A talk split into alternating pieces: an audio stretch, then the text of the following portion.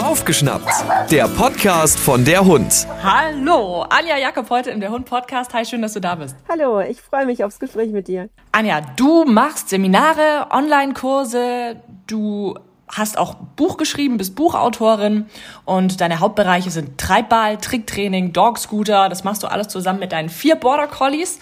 Und was dir ganz, ganz, ganz, ganz wichtig ist, ist die Kreativität, das Spielerische und auch der Spaß vor allem am Hundetraining. Genau, und ich habe sogar zwei DVDs, ähm, zwei Bücher. Zum Thema Treibball und Hundespiele für zu Hause gibt's jeweils ein Buch und zum Thema Treibball und Dogscootering eine DVD und eben ja Online-Kurse auch zum Thema Longieren, Treibball und zu all meinen Themen. Und ja, mir ist immer das Spielerische und viel aufs Bauchgefühl zu achten und ja, einfach den, den Spaß in den Vordergrund zu stellen, weil man damit einfach so viel mehr mit dem Hund erreicht, mehr Freude hat und ja, viel schneller zum Erfolg kommt. Jetzt quatschen wir heute über ein Thema, das ja eigentlich erstmal nicht so mit viel Spaß verbunden ist. Und zwar geht's um Impulskontrolle. Und ich fand es ganz schön, du hast vorher schon gesagt, bei dir geht es um Impulskontrollspiele. Und jetzt mag ja der ein oder andere denken, das ist eigentlich so ein Widerspruch in sich, weil Impulskontrolle, das Wort Kontrolle sagt's ja schon, da ist eigentlich sehr viel, du musst jetzt und so mit drin, aber du sagst, nee, eigentlich ist es ein Spiel. Ja, ich baue so Sachen spielerisch auf und auch gar nicht, äh, also wo braucht man Impulskontrolle? Wenn man ähm, mit dem Hund spazieren geht und es kommen plötzlich Radfahrer und Jogger und der Hund könnte vielleicht hinterher rennen wollen oder ähm, ein anderer Hund, der an der Leine pöbelt und unser Hund möchte vielleicht irgendwie auch stänkern. Oder Kinder spielen mit dem Fußball und der Hund wird am liebsten hin, weil er Ball verrückt ist und, und so Geschichten. Das erst in den Situationen zu üben, ähm, klar, irgendwann merkt man, huch, ich habe ein Problem, mein Hund reagiert auf irgendwas, auf einen Bewegungsreiz oder was auch immer. Aber dann zu sagen, ich warte immer, bis das nächste Problem Problem passiert und dann versuche ich da irgendwie was zu retten, um meinem Hund zu erklären, dass er doch jetzt bitte das lässt und sich jetzt hier ruhig verhält, das funktioniert meist nicht. Und dann haben nämlich der Hund hat Stress und ich habe Stress und das potenziert sich eher. Ich übe so Dinge lieber im Vorfeld und das ihm auf spielerische Art und Weise, ihm zu erklären, wenn ich Pause sage oder warte, was bedeutet das? Was möchte ich dann von dir? Und vor allem, was ist dann die Belohnung dafür, wenn du das machst? Das ist bei mir dann zum Beispiel, wenn ihr euch hinlegt, weil ich einen Radfahrer kommen sehe auf einem schmalen Weg und der vorbeigefahren ist, dann dürft ihr ein Wettrennen machen. Also die Hunde mit sich oder ich zappel mit ihnen rum oder ich bin irgendwo jetzt an einem See spazieren und ich weiß, ich will jetzt auch gleich mit ihnen irgendwo schwimmen gehen oder einfach so, sie gehen gerne ins Wasser und da ist gleich die nächste Badestelle. So, dann sage ich eben meinen Pauseplatz. Der Radfahrer oder was auch immer, Jogger, Familie mit Kindern, irgendwas ist vorbei. Und auf mein Auflösesignal passiert dann halt was Tolles. Also entweder ich sage auf die Plätze fertig los, dann flitzen die, wenn der Weg frei ist, vorwärts und machen halt ein Wettrennen äh, gegeneinander. Das lieben sie. Oder ich sag, geh schwimmen, dann flitzen sie zur nächsten Wasserstelle. Ja, oder ich, ich rufe sie zu mir und sie dürfen irgendwie abwechselnd Slalom durch meine Beine laufen oder ich kuller Leckerchen oder was auch immer. Also sie wissen, nachdem sie eine Impulskontrollübung gemacht haben und wenn sie die eingehalten haben bis zu meinem Auflösesignal, dann passiert was Lustiges, Tolles. Sie wissen nie was und das macht's halt so spannend. Ein anderer Hund, der findet es vielleicht mega toll, wenn man mit ihm mit dem Seil zergelt oder der buddelt gerne Maulwurfslöcher auf oder weiß der Geier was. Ich muss halt immer überlegen, was ist für meinen Hund eine tolle Belohnung Wohnung und wie kann ich das einsetzen? Irgendein Loch ist ja nicht überall ein Maulwurfshügel, wo ich ihn gerade brauche. Wenn mein Hund aber gerne irgendwo buddelt und darf das zu Hause nicht, ich aber manchmal mit ihm an Stellen, wo Buddeln okay ist, einfach sage, komm hier, schau mal, guck mal, such mal und animiere ihn und feuer ihn noch an und sag, boah, guck mal da und dann buddeln die mit Begeisterung. Und eine Teilnehmerin mit ihrem Dackelmädchen sagte, das hat so viel geändert. Früher hat sie sie oft von irgendwelchen Buddelstellen nicht wegbekommen, musste sie wirklich anleihen und wegzerren, weil die einfach nicht weg wollte. Und inzwischen ist es so, dass sie wirklich nur noch dann buddelt, wenn sie sie anfeuert und ansonsten nicht mehr. Das Problem ist weg und sie nutzt es jetzt zur Belohnung, wenn der Hund wegen irgendwas anderem halt still geblieben ist und, und nicht reagiert hat auf irgendeinen anderen Reiz und dann wird halt gemeinsam Party gefeiert und gebuddelt oder was auch immer. Also so ist es bei jedem Hund anders. Also so im Grunde, wenn du dich zurücknimmst in gewissen Situationen, hast du einen wahnsinnigen Vorteil davon. Ja, und dann hast du Spaß mit mir oder darfst das tun, was du möchtest. Das kommt bei mir im Zusammenhang mit dem Treibballspielen. Treibball ist die Sportart, wo die Hunde große Gymnastikbälle vor sich her schieben und zum Menschen schieben sollen aber eben nicht einfach irgendeinen. Da muss ich auch üben mit ihm, dass er eben mir zuhört und dass er zu so einem Ball zwar geht, aber dahinter noch kurz verharrt und fragt, darf und soll ich den schieben oder eben nicht oder noch zu einem anderen Ball geschickt werden. Und so Sachen mache ich dann spielerisch mit all meinen Hunden. Das heißt, da sind Bewegungsreize in der Nähe. Ihre Hundekumpels dürfen jetzt einen Ball schon schieben und sie noch nicht. Sie müssen verharren. Klar geht das nicht auf Anhieb. Oder ich übe so einen Gymnastikball oder einen Fußball, was auch immer. Mein Einhund fährt auf Fußbälle ab. Und mit dem übe ich halt so Sachen, dass ich einen Fußball mit dem Fuß nur minimal zwei Zentimeter bewege Und dann merke ich schon, wie er anfängt zu geiern und sagt, ich will auf diesen Ball. Dann zücke ich meine Frisbee, weil er Frisbee-Spielen auch toll findet und schiebe ihm die in die Schnute und sage kurz mit der, also es gibt nicht viel, was wertiger ist als ein Fußball.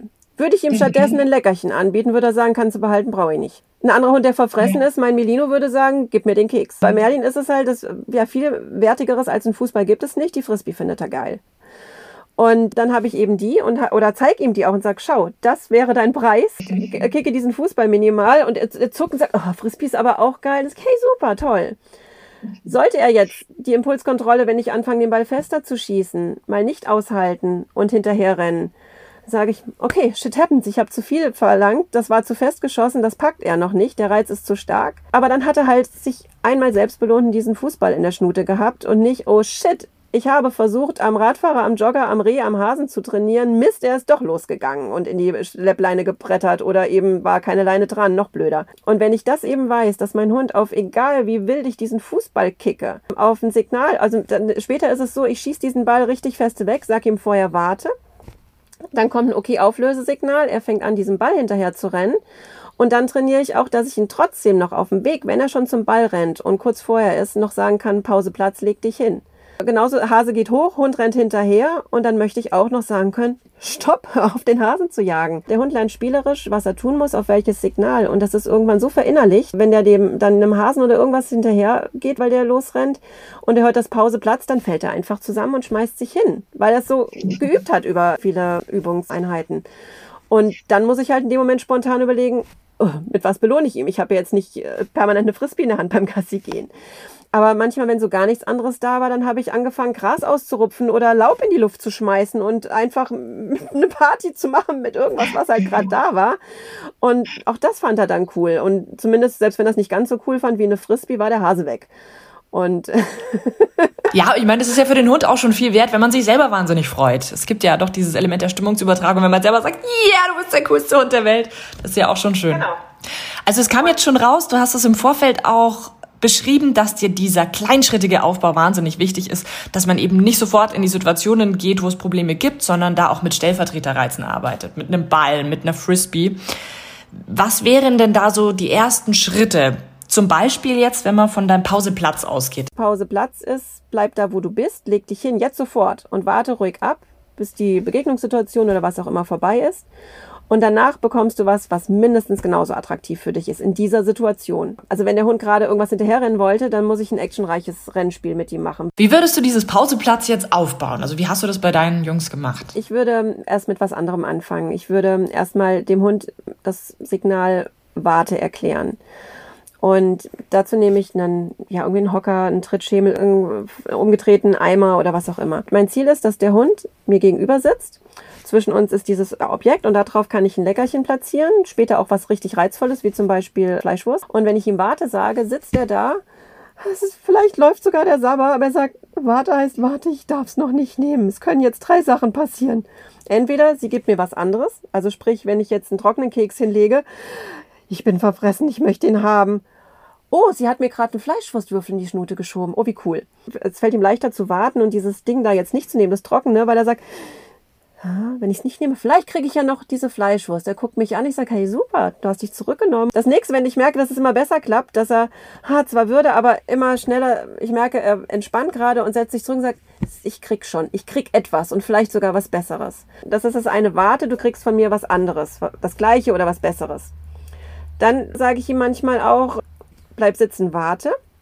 Und dann greife ich nach dem Leckerchen, was er da nehmen möchte von diesem Objekt und gebe ihm das. Also er kriegt das, worauf er geiert, aber er kriegt es von mir.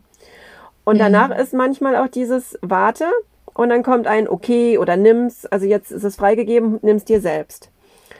Und das immer im Wechsel. Und er muss lernen zuzuhören. Vielleicht muss ich den Hund anfangs sogar zwei Meter wegsetzen, wenn ich einen schnellen Verfressenen habe, damit ich, wenn ich merke, der bleibt nicht sitzen, mit meiner Hand noch schnell dieses, ja, etwas zudecken kann und ihm sage, schade, ihn dann wieder hinpositioniere, sitz, was wichtig ist. Ich muss auch mal das Warten belohnen und das vergessen viele. Das heißt, wenn der Hund da sitzt und ich das Leckerchen vielleicht am Anfang auch zudecke, weil er überhaupt nicht zuhört und sagt, Kekse, die erreichbar sind, die fresse ich einfach, dann muss ich dieses äh, Sitzen und Warten eben auch belohnen. Also nicht nur Warte sagen und danach, okay, gibt's den Keks, in welcher Art und Weise, sondern auch mal einfach fürs, nur fürs Sitzen gibt's was. Ja, dieses, sie hat mir was anderes gegeben. Wenn ich jetzt mehrere Hunde habe, viele sind ja Mehrhundehalter, zu sagen, der eine soll jetzt am Rand warten und der andere darf was tun, dann muss ich den Hund, der wartet, viel mehr belohnen, als den, der arbeiten darf, weil der darf gerade Spaß haben. Ja, dann übe ich eben auch, dass zum Beispiel, gerade wenn ich einen Welpen- oder Junghund habe, dass mein älterer Hund was tun darf, auch bei mir in der Nähe, einen Trick machen oder Pötchen geben, was auch immer, während der andere, ich sag warte, warte und habe ihm gleichzeitig die Leberwursttube vor der Schnute und er darf schlecken. Und so übe ich halt diese Sachen erstmal, um dem Hund zu erklären, was warte heißt. Warte heißt, du bist jetzt nicht dran. Woanders ist Action, aber du bist nicht dabei.